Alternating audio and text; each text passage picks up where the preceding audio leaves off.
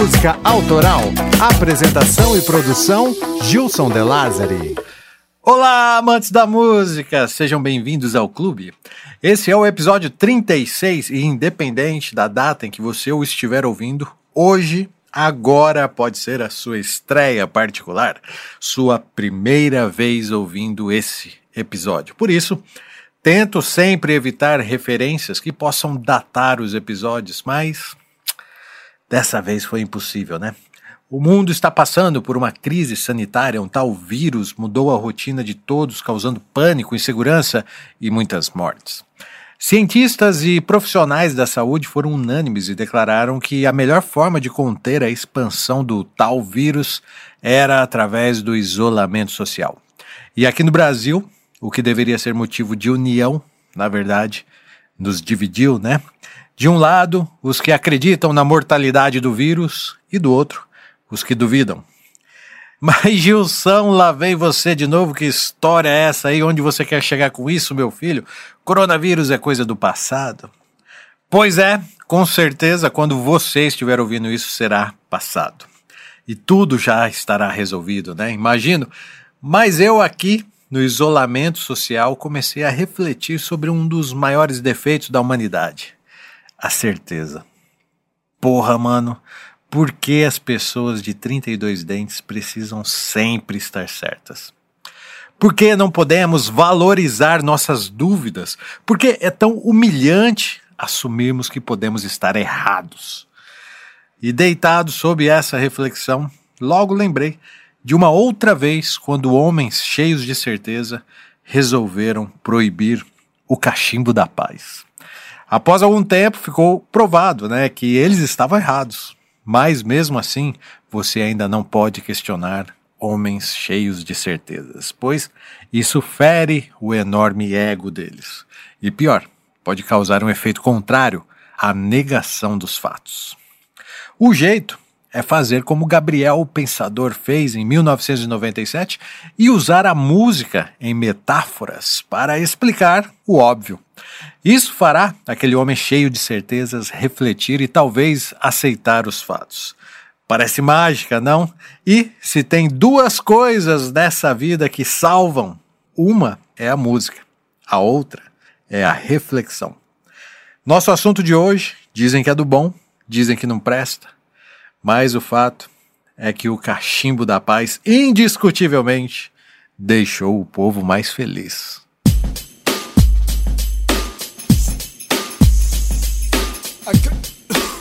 A, cri... a criminalidade toma conta da cidade, a sociedade põe a culpa nas autoridades. O cacique oficial viajou pro Pantanal, porque aqui a violência tá demais. E lá encontrou um velho índio que usava um fio dental e fumava um cachimbo da paz. O presidente deu um tapa no cachimbo e na hora de voltar pra capital ficou com preguiça. Trocou seu paletó pelo fio dental e nomeou o velho índio pra ministro da justiça. E o novo ministro chegando na cidade achou aquela tribo violenta demais. Viu que todo cara pálida vivia atrás das grades e chamou a TV e os jornais. E disse: Índio chegou novidade. Índio trouxe cachimbo da paz. Marizia, sente a Marizia, Marizia. Uh, uh. Apaga a fumaça do revólver da pistola. Manda a fumaça do cachimbo pra cachola. Acende, puxa, prende, passa. Índio quer cachimbo, índio quer fazer fumaça. Todo mundo experimenta o cachimbo. Quer ganhar um quadro pintado a óleo pelo artista plástico Caio Camasso? Então, se liga nessa promoção. Você pode ser o próximo tema do Clube da Música Autoral. Escreva uma história lembrando de algum fato curioso ou importante de sua vida, onde a música seja o tema principal, e envie para nós. As quatro melhores histórias ganharão um quadro das Musas da terceira temporada, pintados pelo artista plástico Caio Camasso. Para entender as regras dessa promoção e nos enviar a sua história, acesse clubedamusicaautoral.com.br barra sua história e compartilhe a sua experiência musical com a gente.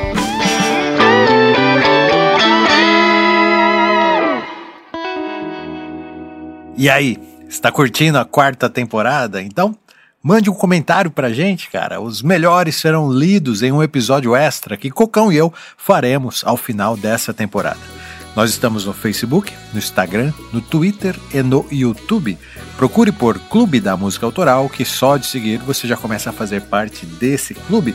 E se quiser ser sócio oficial e colaborar diretamente, acesse clubedamusicaautoral.com.br barra assine e conheça as vantagens que você recebe em troca do seu apoio.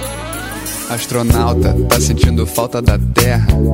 Que falta que essa terra te faz? A gente aqui embaixo continua em guerra, olhando aí pra lua, implorando por paz. Então me diz, por que que você quer voltar? Você não tá feliz onde você está, observando tudo à distância. Vendo como a terra é pequenininha, como é grande a nossa ignorância e como a nossa vida é mesquinha. A gente aqui no bagaço, morrendo de cansaço, de tanto lutar por algum espaço. E você, com todo esse espaço na mão, querendo voltar aqui pro chão. Ah, não, meu irmão, qual é a tua? Que bicho te mordeu aí na lua? Eu vou pro mundo da lua que é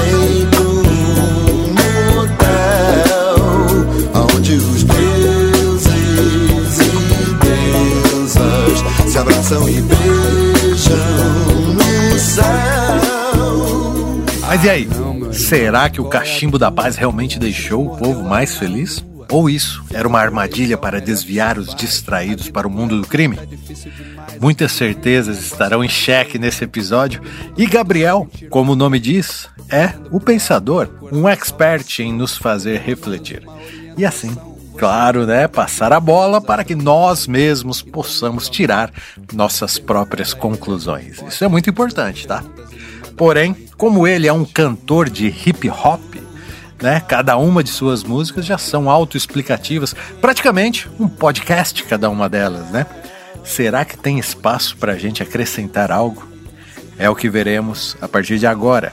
Mande os sinais de fumaça, caro Cocão, pois, com respeito e sem ser vago, lembraremos da trajetória do mais popular rapper brasileiro, Gabriel, o Pensador. Deixa eu dar uma volta na nave, passa a chave que eu tô de mudança. Seja bem-vindo, faça o favor e toma conta do meu computador, porque eu tô de mala pronta, tô de partida. Clube Da música. Autoral.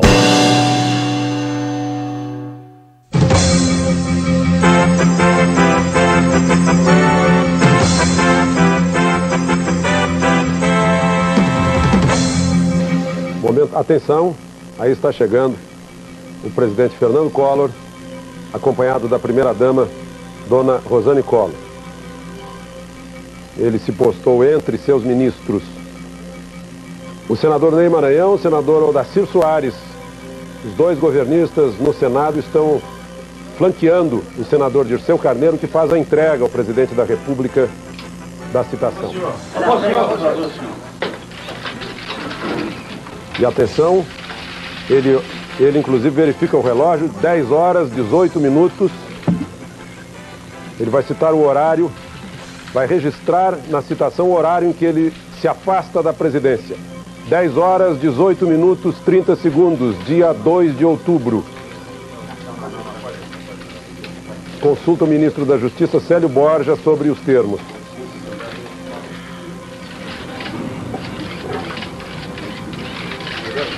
Assinou, a partir deste momento, Fernando Collor é presidente afastado e assume o vice-presidente da República, Itamar Franco.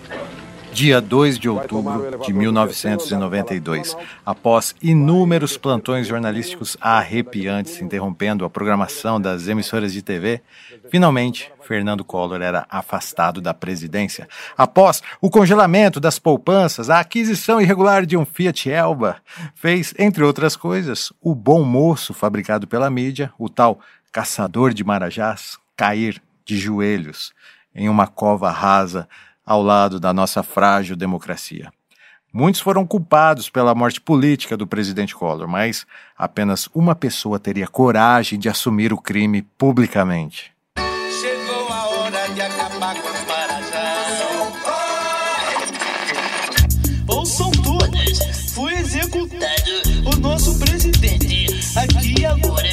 Vamos escutar Gabriel, o pensador, principal suspeito do crime. Suspeito não, culpado, rapaz. Pode falar aí que eu assumo mesmo. Como Culpado. aconteceu a tragédia? Encontrei ele e a mulher na rua, não resisti. Peguei um pedaço de pau que tava no chão e aí.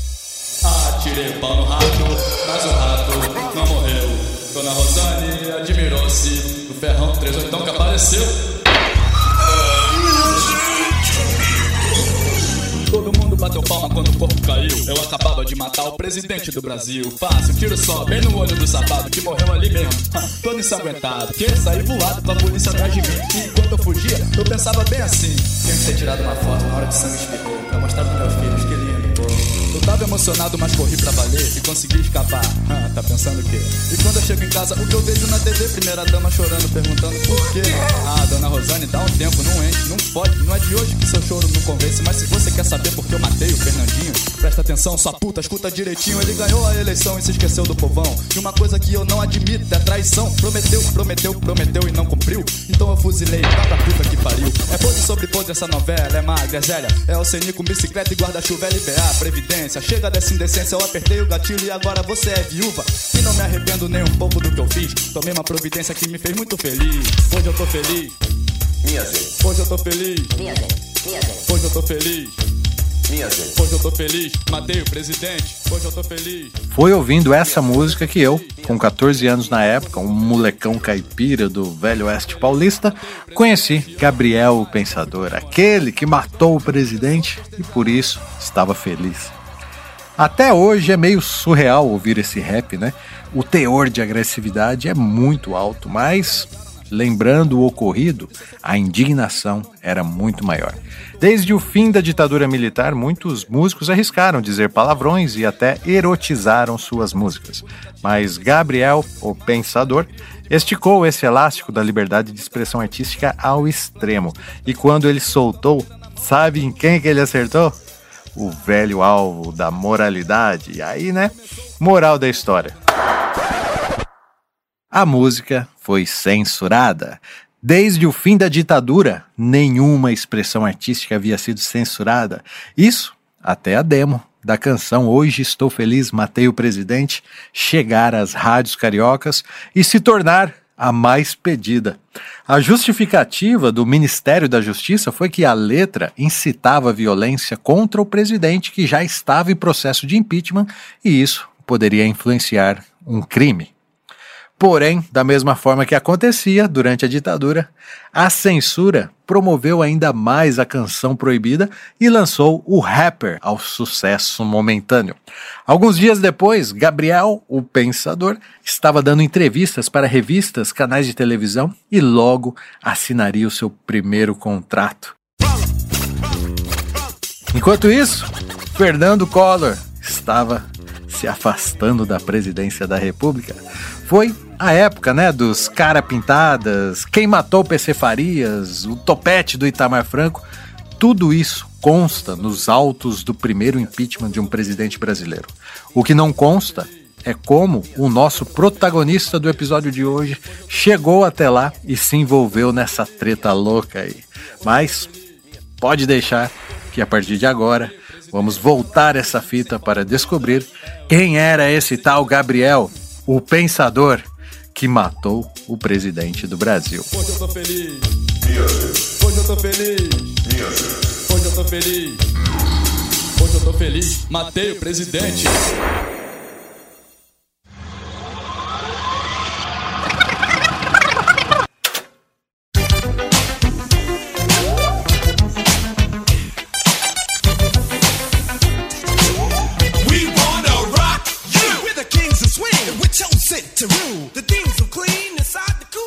Pensador se chama Gabriel Contino e nasceu no Rio de Janeiro no dia 4 de março de 1974.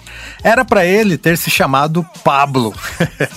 sua gestação foi de risco e após sua mãe ler o livro 100 anos de solidão do escritor Gabriel Garcia Marques, resolveu mudar de Pablo para Gabriel. Imagina Pablo o Pensador Quase, hein? A mãe de Gabriel, Belissa Ribeiro, é bem importante também para nossa história. Ela é uma famosa jornalista que ajudou a desenvolver informativos como o Jornal da Globo e ajudou a revelar também importantes nomes do jornalismo, como Ricardo Boixá, Miriam Leitão, William Wack e tantos outros. Belissa foi assessora do presidente Collor. Então, dá para imaginar o rolo que deve ter dado quando surgiu a canção do Filho Rebelde, né? O pai de Gabriel se chama Miguel Contino e ele foi embora quando o filho tinha apenas seis anos de idade. A mãe o criou e a influência literária em sua casa era latente, né? Isso daí com certeza influenciou muito Gabriel. E já na adolescência, sua mãe se mudou para uma casa em São Conrado, que ficava ao lado da favela da Rocinha. Foi quando Gabriel se envolveu com a galera do Cantão. Eu sou do cantão e lá não tem caô, todo mundo é peão, todo mundo é doutor.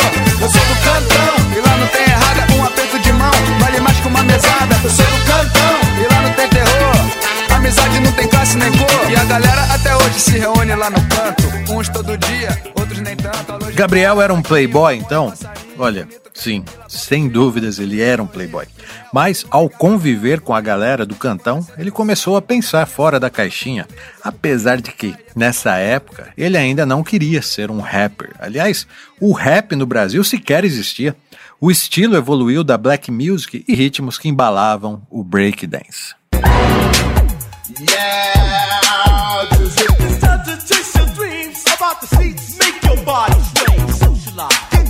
To chase Os primeiros grupos de breaking dance aqui no Brasil surgiram lá na Estação São Bento, em São Paulo, e com o interesse da mídia, logo, o estilo, que era também um estilo comportamental, se espalhou por todo o Brasil.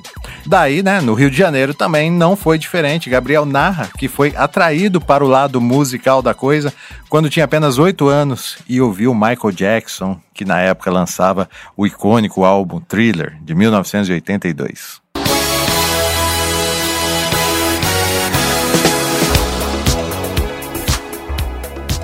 Gabriel, com 11 anos, já surpreendia e compôs a sua primeira canção chamada Prominto Parar de Mentir, uma alusão às campanhas políticas no Rio de Janeiro. E sua mãe, Belisa, que apresentava um programa jornalístico, não pensou duas vezes, levou o Gabrielzinho e alguns amigos para cantar na TV essa música, ó, se liga, 1985. Eu sou o melhor prefeito do mundo. O único problema é que eu sou vagabundo. Prometo aumentar as ondas desse mar. Prometo que com a inflação vou acabar. Vote em mim, vote em mim, vote em mim. Você não tem coragem de me deixar assim. Prometo que a poluição vai se acabar. Prometo que o jetão sumirá. Prometo que a censura vai sumir. Prometo que os minutos vão sair daqui. Prometo que a galera vai se divertir. Prometo prometer, mas preciso de você. Prometo prometer, mas preciso de você. Prometo que a caretice vai se acabar e que suas medalhas vão aumentar. Eu prometo parar de mentir. Eu prometo parar de mentir. Prominto deixar de mentir é ótimo, né? Eu adorei, posso dizer isso porque conheço o autor dessa música há muitos anos. Aproveitando que ninguém está olhando, eu vou contar só para você. O autor da música, o Gabriel, é o meu filho.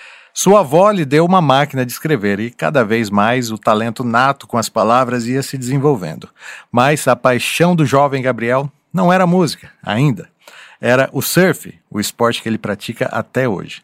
E conforme ele ia se envolvendo com a realidade do morro, mais ele percebia a desigualdade. Quando saíam juntos para pichar muros, a polícia dava porrada apenas nos amigos negros do Gabriel. Daí, ele começou a perceber que existia uma distorção social no Brasil. Cata Flávia É uma lorata Beuzebu, provocante.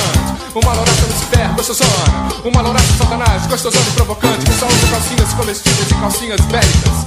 Dessas parlamentos bordados Calcinha framboesa, calcinha antiaérea Calcinha de morango, calcinha serve Calcinha framboesa, calcinha antiaérea calcinha... Enquanto São Paulo já apresentava os primeiros representantes do rap, como Taíde e os Racionais MCs, no Rio, Cátia Flávia de Fausto Fawcett era o mais próximo que os cariocas chegavam do estilo. Porém, costurando as primeiras rimas do rap underground carioca estavam MV Bill e os grupos Damas do Gueto, Filhos do Rap, entre outros que foram convidados para participar da primeira coletânea do rap carioca, chamada Tiro Inicial. E Gabriel, que havia se envolvido com os movimentos negros estudantis da época, também estava lá e fez uma participação na faixa Geração Futuro.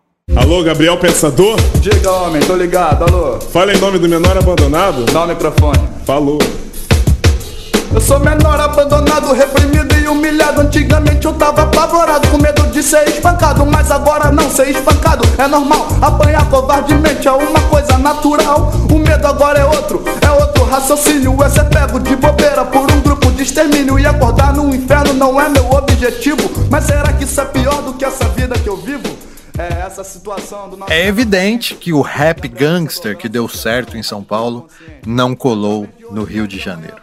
Gabriel frequentava baile funk e sempre que deixavam, ele pegava o microfone para mandar ver lá nas suas rimas, até que em um desses bailes ele cantou pela primeira vez a canção que lhe abriria as portas. Hoje eu tô feliz, matei o presidente. Mas sabe o que é ainda mais louco nessa história, mano? 25 anos depois, após o impeachment de um outro presidente, né, no caso da Dilma Rousseff, Gabriel decidiu que era hora de voltar a jogar bola com a cabeça de outro presidente e o político da vez foi o Michel Temer. Todo mundo bateu palma quando o copo caiu. Eu acabava de matar o presidente do Brasil. A criminalidade toma conta da minha mente. Achei que não teria que fazê-lo novamente. Mas tenho pesadelos recorrentes. O tempo na minha frente. E eu cantando, tô feliz, matei o presidente. Fantasmas do passado, dos meus tempos de assassino. Quando eu matei o outro, eu era apenas um menino. Agora palestrante, autor de livro infantil. Não fica bem matar o presidente do Brasil. Mas a vontade é grande, difícil segurar. Já sei, vamos pra DP, vamos entregar. Chama o delegado, por favor, sou Gabriel, o pensador. O homem que eles amam odiar. Cantei FDP, pega ladrão, nunca serão e agora chega. Até quando a gente vai ter que apanhar? Porrada da esquerda e da direita, derrubaram algumas peças, mas a mesa tá difícil de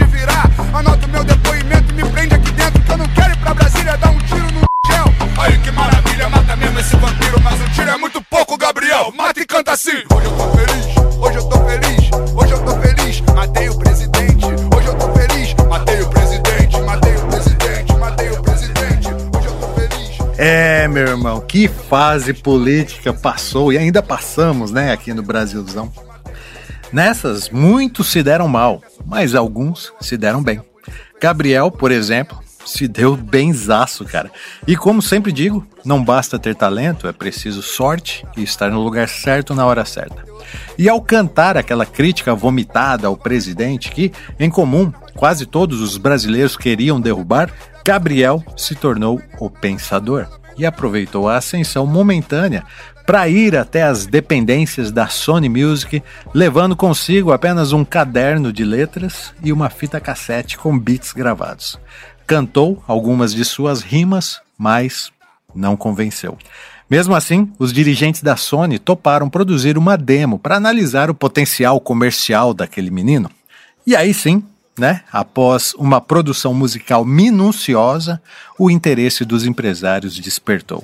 E em 1993, um ano após o impeachment de Collor, chegava às lojas o primeiro disco homônimo, Gabriel, o Pensador. Existem mulheres que são uma beleza, mas quando abrem a boca, hum, que tristeza. Não, não é o seu hálito que apodrece o ar.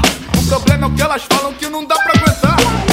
Na cabeça, personalidade fraca. Tem a feminilidade, a sensualidade de uma vaca. Produzidas com a roupinha da estação. Que viram no anúncio da televisão.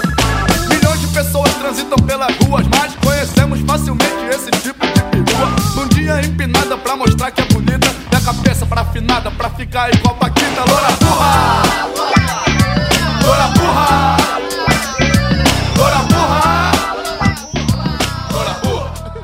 Loura Burra tirava um pouco da seriedade do disco e foi um grande sucesso também.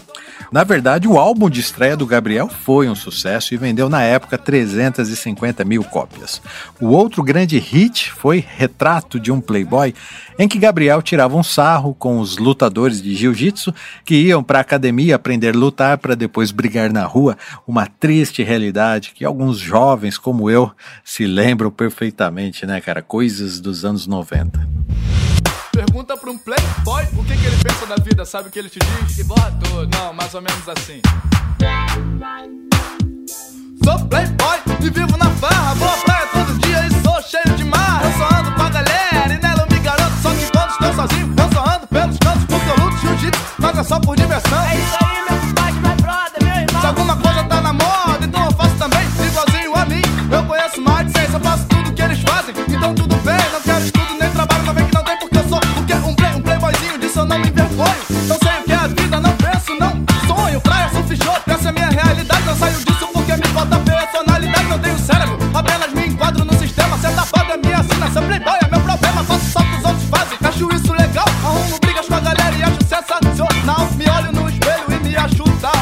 percebo que no fundo eu sou um débil mental. Porque eu sou playboy, Tá fundo nessa bota até não poder mais. Eu sou playboy, eu sou playboy.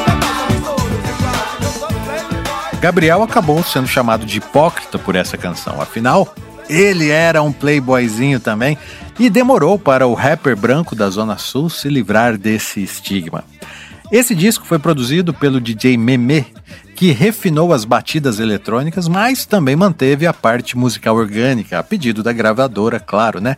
Isso no futuro seria a marca registrada do Gabriel, o Pensador. E nesse disco, esse lance musical orgânico mesmo, de banda acompanhando um rapper, está latente na canção Lavagem Cerebral, que, diga-se de passagem, é uma das melhores, né?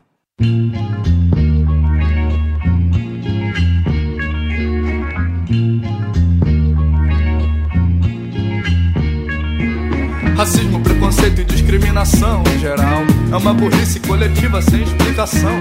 Afinal, que justificativa você me dá Para um povo que precisa de união Mas demonstra claramente, infelizmente Preconceitos mil de naturezas diferentes Mostrando que essa gente, essa gente do Brasil é muito burra E não enxerga um palmo à sua frente Porque se fosse inteligente Seguindo nessa mesma onda de provocação e assuntos polêmicos, em 1995 chegou às lojas o segundo disco do Pensador, intitulado Ainda é Cedo. Gabriel criticou o sistema de ensino, acusando as instituições de ensinar os alunos a decorar e não aprender. Isso acabou colocando muitos professores contra ele. Já na canção FDP 3, o pensador resolveu criticar as instituições religiosas que lucravam com a fé.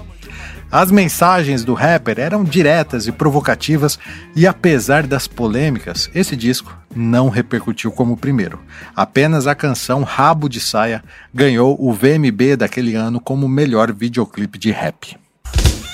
Quando nascemos, fomos programados pra conquistar muitas mulheres. Se quiséssemos ser considerados homens com H, homens de bem. Um cabra macho, um macho, um macho man. Existem vários rótulos, chame como quiser. Mas o caso é que os moleques são treinados pra caçar mulher. E isso vem desde o berçário. Se você não azarar, enfermeira boa vai crescer otário. Será que Gabriel, o Pensador, era artista de um disco só? Esse boato corria nos bastidores, já que o segundo disco tinha sido um fiasco de vendas, mas o Pensador se reinventou. E em 1997 desistiu de ser um rapper malvadão e lançou o disco que muitos consideram a sua obra-prima, Quebra-Cabeça e Se Liga no Swing. Fim de semana chegando e o coitado tá no osso, mas acaba de encontrar a solução.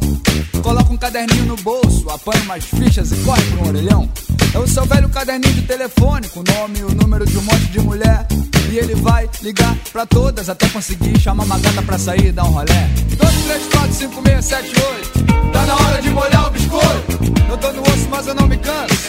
Tá na hora de afogar o ganso. 2, 3, 4, 5, 6, 7, 8. Tá na hora de molhar o biscoito. Eu tô no osso, mas eu não me canso.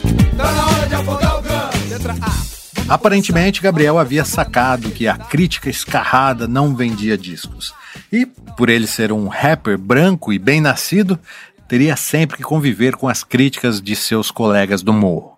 A virada em sua carreira se deu quando o pensador conseguiu intelectualizar suas letras através de metáforas. É nesse disco que foi lançado Cachimbo da Paz. Mas não era só ela que seguia essa métrica, não. Em Pátria que me pariu, de forma genial, Gabriel contou a história de uma prostituta chamada Brasil. Prostituta chamada Brasil se esqueceu de tomar a pílula e a barriga cresceu. Um bebê não estava nos planos dessa pobre meretriz de 17 anos. Um aborto era uma fortuna e ela sem dinheiro teve que tentar fazer um aborto caseiro. Tomou remédio, tomou cachaça, tomou purgante. Mas a gravidez era cada vez mais flagrante. Aquele filho era pior que uma lombriga. Ela pediu pra um mendigo esmurrar sua barriga. Cada chute que levava, o moleque revidava lá de dentro. Aprendeu a ser um feto violento.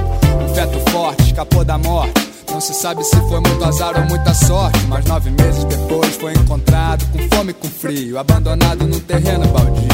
Pátria que me pariu, quem foi a pátria que me pariu? Pátria que me pariu, quem foi a pátria que me pariu? Quando eu falo que Gabriel mudou a partir desse disco, não estou de papo não, tá? Agora ele se apresentava mais sensível também, com histórias filosóficas como a que foi narrada em Para Onde Vai. Se liga, mano. E agora, a dor é do tamanho de um prédio.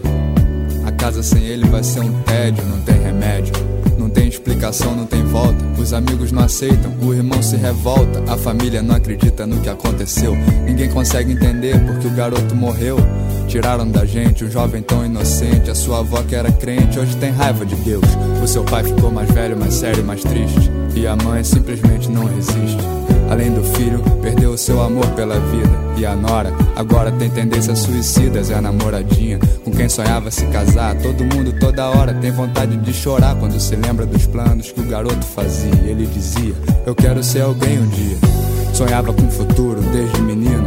Ninguém podia imaginar o seu destino. Mas uma vítima de um mundo violento. Se Deus é justo, então quem fez o julgamento?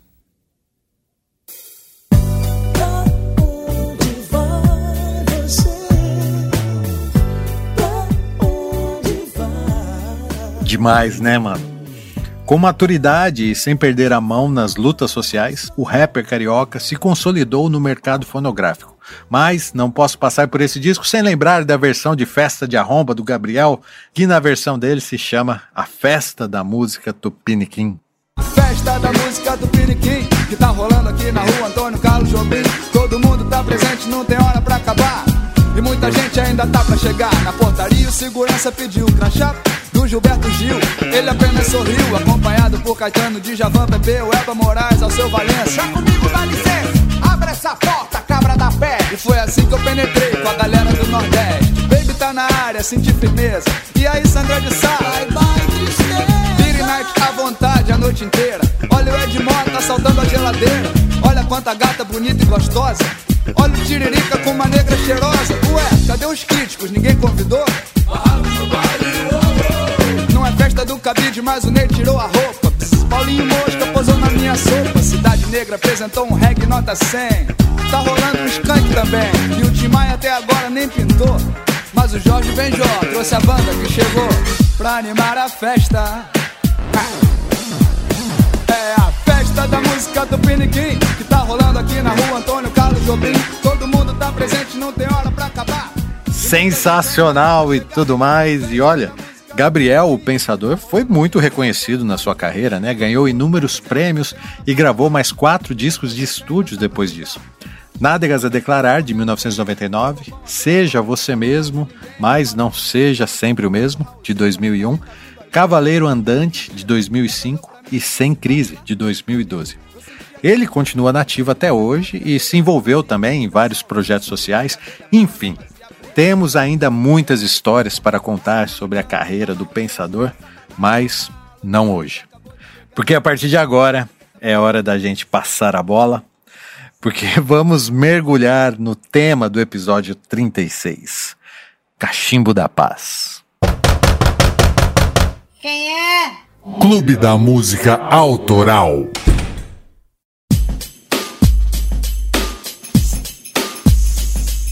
A, cri...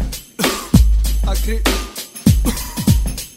a criminalidade toma conta da cidade, a sociedade põe a culpa nas autoridades. O cacique oficial viajou pro Pantanal, porque aqui a violência tá demais. E lá encontrou um velho índio que usava um fio dental E fumava um cachimbo da paz. O presidente deu um tapa no cachimbo E na hora de voltar pra capital Ficou com preguiça, trocou seu paletó pelo fio dental E nomeou o velho índio pra ministro da justiça. E o novo ministro chegando na cidade Achou aquela tribo violenta demais. O que todo cara pálida vivia atrás das grades E chamou a TV e os jornais.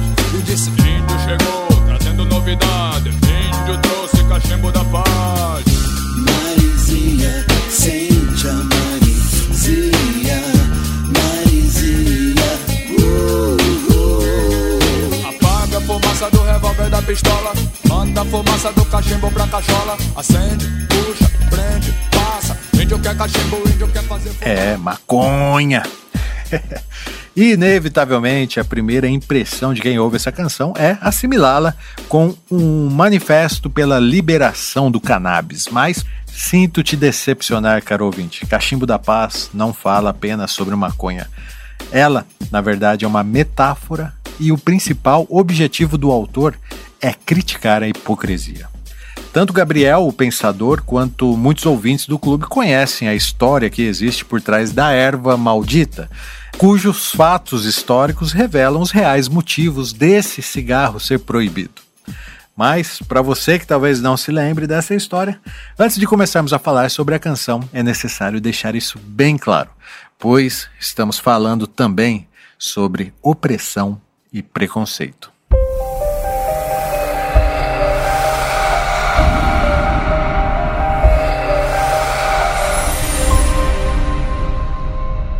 O negacionismo ao uso do cannabis começou em New Orleans, nos Estados Unidos, no início do século XX, por acaso, durante o auge do seu consumo. E quem o impulsionou foram os músicos de jazz.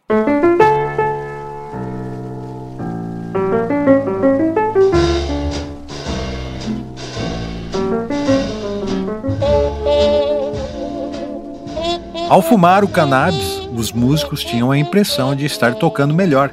Mas, na verdade, o que a erva faz é relaxar e dar a impressão de que o tempo está passando mais lentamente. Consequentemente, os virtuosos músicos da década de 20 tocavam as canções num ritmo um pouco mais lento e assim conseguiam improvisar melhor. Além disso, os bares eram segregados e negros não podiam frequentar os mesmos ambientes dos brancos. Só que, veja bem, era só no lado negro de New Orleans que havia o jazz e a cannabis. A erva também carregava a mística de deixar as pessoas mais amorosas. Mulheres ficavam mais suscetíveis às azarações e o clima de paz e amor exalava pelos clubes negros. Logo, os brancos que experimentavam aquela sensação única ficavam alucinados e sempre queriam voltar. A repercussão se espalhou e logo New Orleans se tornou a meca do amor e da boa música. Repito, isso em 1920, época em que para muitos americanos conservadores, negros não eram considerados sequer gente. Acho que dá para entender a treta, né? Babe, I feel alright, but I come to worry you. Para piorar, nessa mesma época estavam chegando muitos imigrantes aos Estados Unidos e havia uma invasão latina. As jovens americanas estavam sendo conquistadas por imigrantes descolados com seus cigarros de cannabis, né? E isso causava muita insegurança nas famílias tradicionais. Logo, os governantes foram obrigados a intervir. O cara que criminalizou a cannabis se tornou historicamente famoso. Seu nome era Harry Anslinger, o primeiro comissionário de narcóticos do governo americano. Entre outras ações contra a erva, Harry passou a divulgar falsos estudos e, na mídia, trocou o nome de cannabis para marihuana como os latinos a chamavam, né? Assim, ele faria a conexão mais facilmente de que a erva era latina e estava invadindo a América trazida por pessoas ilegais.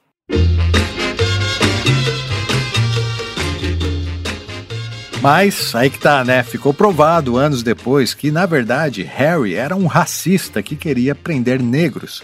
E após a proibição do uso da erva, milhares de afro-americanos e latinos foram para a cadeia e muitos sem direito a julgamento. Harry, que também controlava a mídia da época, passou a divulgar que o motivo das ocorrências de tantos crimes hediondos era o uso da marihuana. Uma fake news, né, cara? Inventada há quase 100 anos atrás e que muitos ainda hoje querem acreditar nisso. Gabriel, o pensador, foi inovador ao trazer esse conceito histórico para uma realidade brazuca, onde a criminalidade domina as cidades e a sociedade culpa as autoridades. O caos supostamente teria levado o presidente da República a um surto que o motivaria a viajar para o Pantanal e lá né, acabou encontrando um velho índio que fumava um cachimbo da paz, deu um tapinha e ficou com preguiça. Aliás, esse é um sintoma típico de quem usa o cannabis, o relaxamento. Moral da história: o presidente, sabendo da pedreira que esperava por ele lá em Brasília, um local né, onde todos vivem a flor da pele e com certeza precisam relaxar um pouco, nomeou o velho índio para ministro da Justiça, que levou consigo a novidade, a paz. É genial, cara. Todo mundo experimenta o cachimbo da floresta. Dizem que é do bom, dizem que não presta. Querem proibir, querem liberar. E a polêmica chegou até o Congresso. Tudo isso deve ser pra evitar concorrência. Porque não é Hollywood, mas é o sucesso. O cachimbo da paz deixou o povo mais tranquilo. Mas o fumo acabou porque só tinha 80 quilos. E o povo aplaudiu quando o índio partiu pra selva. E prometeu voltar com uma tonelada. Só que quando ele voltou, sujou. A Polícia Federal preparou uma cilada. O cachimbo da paz foi proibido. Entra na caçamba, vagabundo.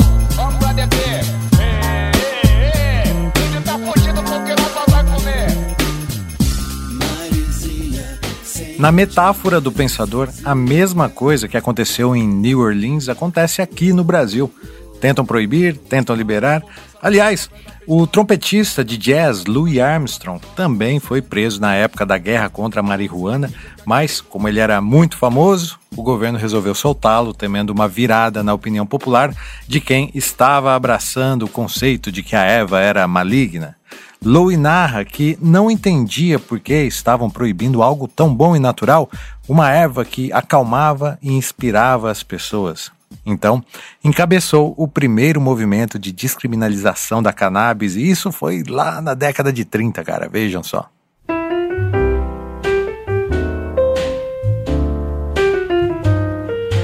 Give me a kiss to build a dream on, and my imagination Aqui, na versão brazuca do Pensador, a solução do velho índio havia dado certo, em partes. Não era uma unanimidade, né? Mas quando ele anunciou que estava indo buscar uma tonelada, Gabriel sugere que os políticos da oposição votaram um decreto criminalizando o cachimbo da paz. Dizem que a política é a arte de adiar uma decisão até que ela não seja mais necessária. Porém, sabemos que quando eles querem essa decisão, pode ser para ontem. E quando o velho índio estava voltando para a capital, foi preso.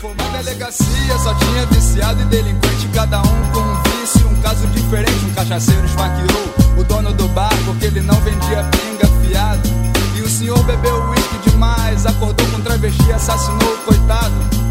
Viciado no jogo apostou a mulher, perdeu a aposta e ela foi sequestrada. Era tanta ocorrência, tanta violência que o índio não tava entendendo nada. Ele viu que o delegado fumava um charuto fedorento e acendeu um da paz pra relaxar. Mas quando foi dar um tapinha, levou um tapão violento e um chute naquele lugar.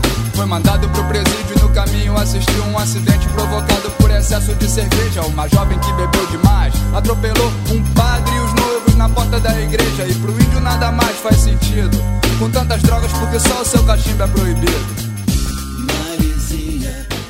Gabriel dedica praticamente toda essa parte da letra para conscientizar sobre os malefícios do álcool. E é aí que entra a grande hipocrisia por trás da criminalização da erva.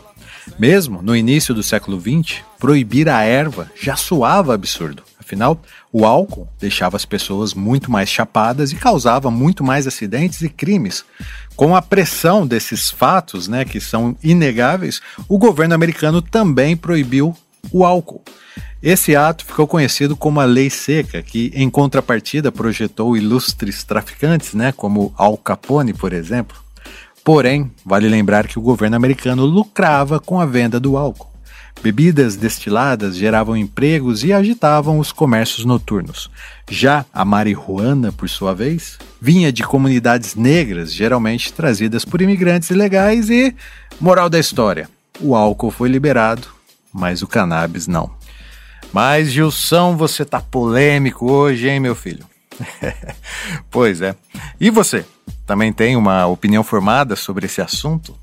Há quem defenda que o grande problema é que a maconha serve como porta de entrada que incentiva o consumo de drogas verdadeiramente agressivas e por isso defende que ela continue criminalizada. Eu acho um argumento até justo, porém, aí que tá. A droga que mais mata é legal.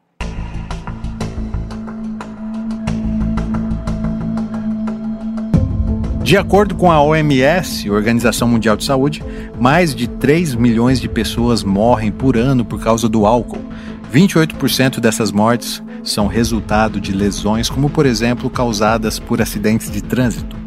Outros 21% são distúrbios digestivos graves, 19% são doenças cardiovasculares, câncer e transtornos mentais. Era por isso que o velho índio se perguntava, perplexo, com tantas drogas e tantas mortes, por que só o meu cachimbo é proibido?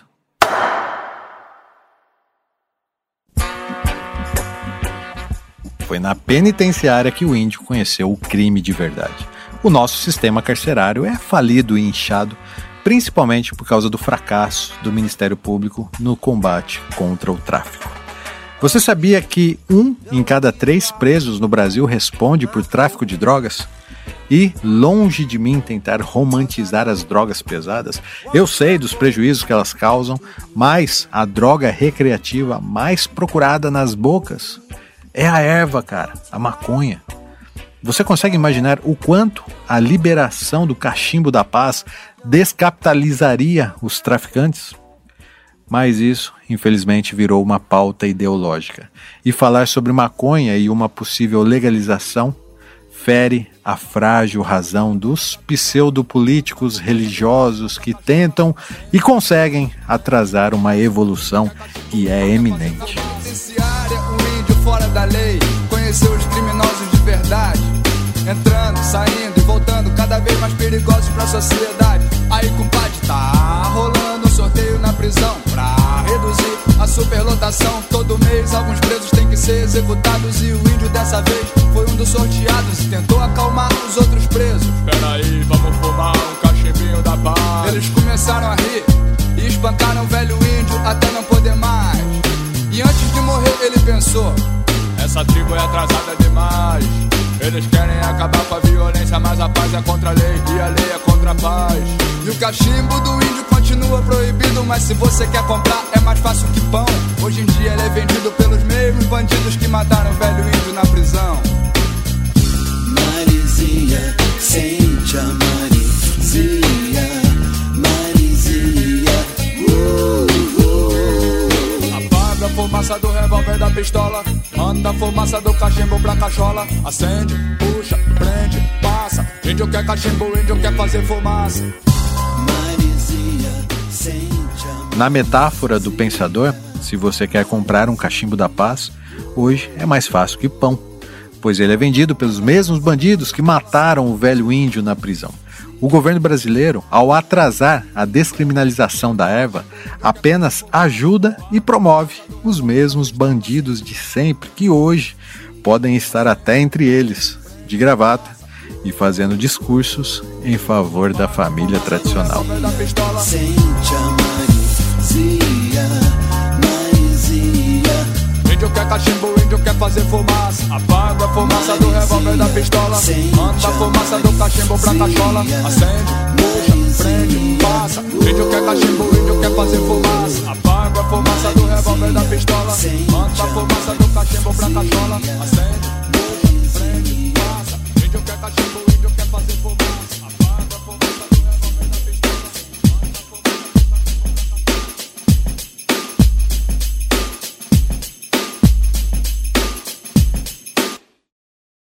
Historiadores, né, pessoas que realmente entendem, não eu, Historiadores narram que a cannabis é uma erva cujos efeitos são conhecidos há milhares de anos.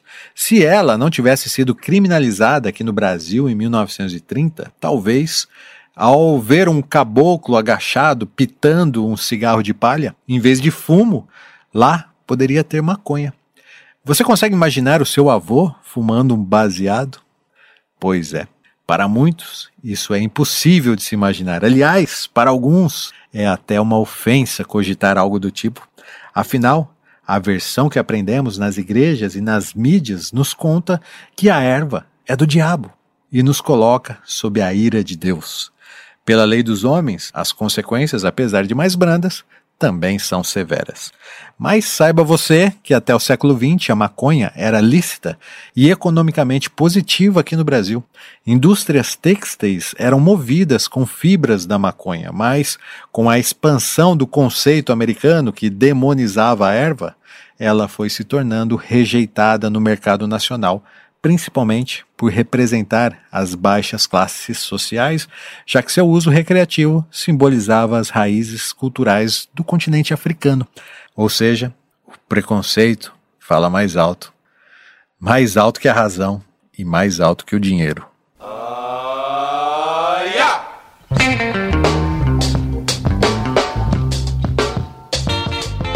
O mais interessante disso tudo é que a Terra redonda, né, ela dá voltas. A plana não sei, não tenho certeza. e nessas voltas da Terra redonda, hoje em dia, dos 50 estados americanos existentes, apenas três ainda insistem em não descriminalizar a maconha. E vale lembrar que a descriminalização difere da legalização. Ela apenas acaba com o fator criminal da posse recreativa e permite o cultivo para fins capitalistas. Hoje, a maconha movimenta 7 bilhões de dólares anuais na economia americana e vejam só, desses empresários que lucram com a venda legalizada da maconha, apenas 20% deles são negros.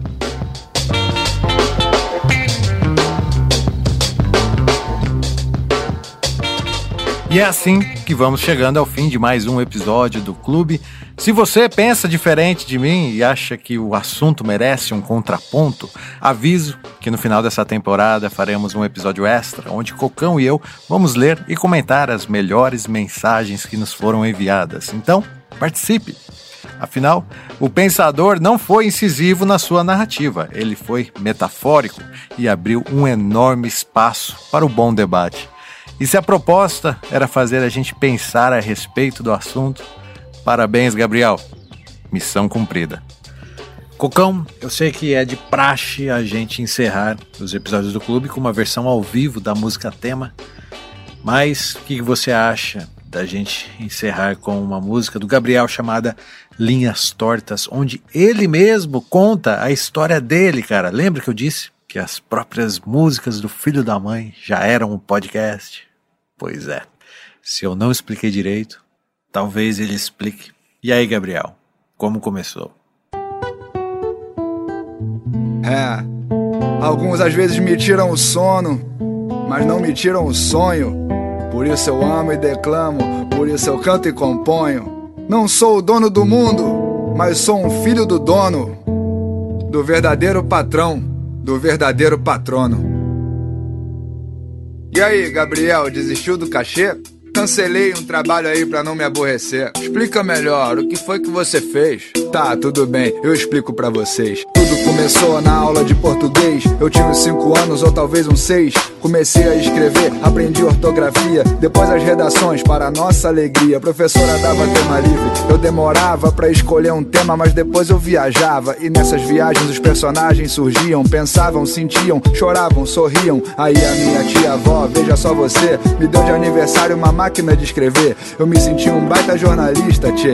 Que nem a minha mãe que trabalhava na TV. Depois, já aos 15, mas com muita timidez. Fiquei muito sem graça com o que a professora fez. Ela pegou meu texto e leu pra turma inteira ouvir. Até fiquei feliz, mas com vontade de fugir. Então eu descobri que já nasci com esse problema. Eu gosto de escrever, eu gosto de escrever. Crer, ver, ver, crer. Eu gosto de escrever escrevo até poema. Meu pai, eu confesso, eu faço prosa e verso. Na feira eu vendo livro, no show eu vendo ingresso. Quero deixar também meu reconhecimento aos ilustres sócios diretores do clube: Henrique Vieira Lima, Caio Camasso, Emerson Castro, Antônio Valmir Salgado Júnior, Dilson Correia Lima, Matheus Godoy, João Júnior Vasconcelos Santos, Luiz Machado, Lucas Valente, Camila Espínola, Tieme Yamashita e Marcelo Leonardo.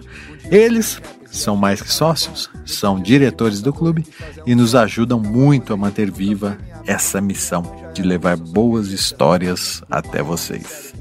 Se você também quiser ser um sócio oficial do clube, é só acessar o nosso site, clubedamusicaautoral.com.br barra assine e entender quais as vantagens que você recebe em troca do seu apoio. Mas, se quiser ajudar de outra forma, basta compartilhar as postagens do clube nas redes sociais, indicando aos amigos. Estamos no YouTube, aliás, nosso canal do YouTube lá só tá que cresce, cara. Precisamos de você lá nos ajudando também, tá?